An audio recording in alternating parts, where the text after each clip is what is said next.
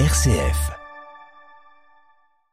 C'est l'épilogue d'une affaire qui a fait trembler le Vatican. On devrait connaître dans les heures qui viennent le verdict dans l'affaire du procès de l'immeuble de Londres. Les deux audiences conclusives ont eu lieu lundi et mardi. Retour sur ce procès du siècle avec vous, Pauline de Torsiac. Sur le banc des accusés, un ancien proche du pape François, le cardinal Angelo Becciu, et neuf autres personnes. Tous sont accusés d'avoir été impliqués dans des investissements financiers désastreux pour le Saint-Siège.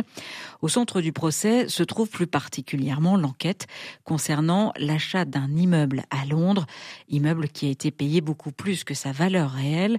Retour sur les faits avec Camille Dalmas, vaticaniste à l'agence Immédia à Rome. Ce procès porte sur le fonctionnement des finances de la sécurité d'État, c'est-à-dire l'organe central du Saint-Siège. Et pendant des années, la personne qui a été, entre guillemets, à la tête de son fonctionnement est ce qu'on appelle le substitut, qui est en dessous du secrétaire d'État. Et ce substitut, c'est Angelo Becciu, qui ensuite a été créé cardinal par le pape François.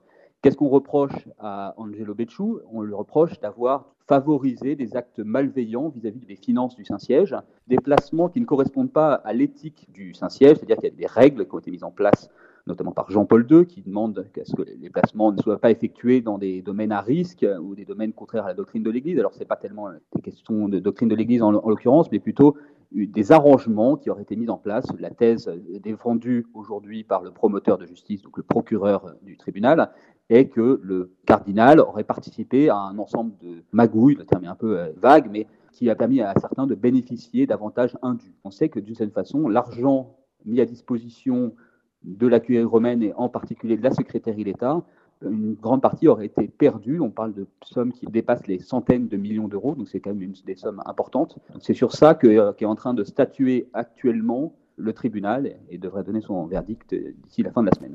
Précisons que cette affaire a notamment mis en évidence l'utilisation imprudente du denier de Saint-Pierre, la grande collecte annuelle de dons dédiée aux actions caritatives du pape.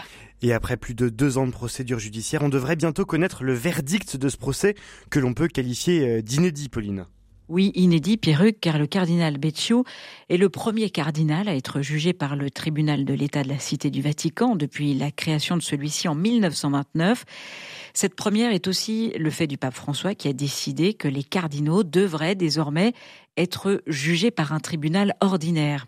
Fin juillet, le procureur du tribunal de l'État de la Cité du Vatican a réclamé une peine de sept ans de prison contre le cardinal incriminé.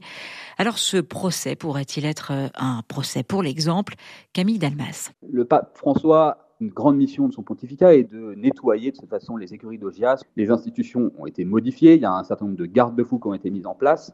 De cette façon, on pourrait dire que ce procès juge un ancien monde, un monde qui n'existe plus aujourd'hui. C'est quelque chose qui est mis en avant par les défenses, cette idée de procès pour l'exemple, c'est-à-dire qu'une certaine mise en avant d'une nouvelle vertu, d'une nouvelle transparence qui, serait, qui existerait au Vatican. Ce que ça dit du Vatican, c'est qu'on a vu beaucoup d'amateurisme. C'est ce qu'a raconté ce procès, c'est-à-dire des gens pas compétents, parfois des ecclésiastiques hein, à des postes très hauts avec des responsabilités énormes au sein du Vatican et des compétences qui sont discutables. la question c'est jusqu'à quel point ces dix accusés qui sont aujourd'hui sur le banc du tribunal ont volontairement transgresser les lois existantes.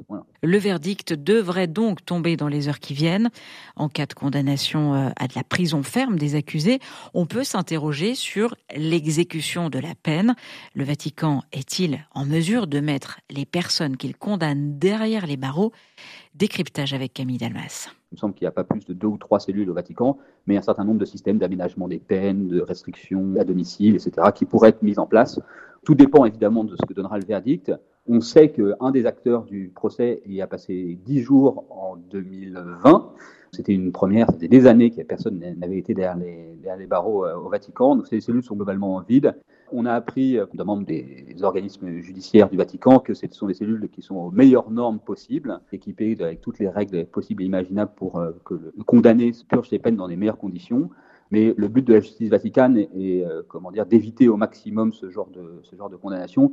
Et surtout, la plupart des procès qui ont un lien avec le Vatican souvent sont traités en Italie en vertu des accords du Latran. Selon le procureur du tribunal de l'État de la Cité du Vatican, le cardinal Angelo Becciu a fait perdre entre 130 et 180 millions d'euros à la secrétaire d'État l'administration centrale du Saint-Siège. Merci beaucoup Pauline de Torsiac et nous suivrons évidemment les résultats de ce procès sur RCF, nous vous en parlerons.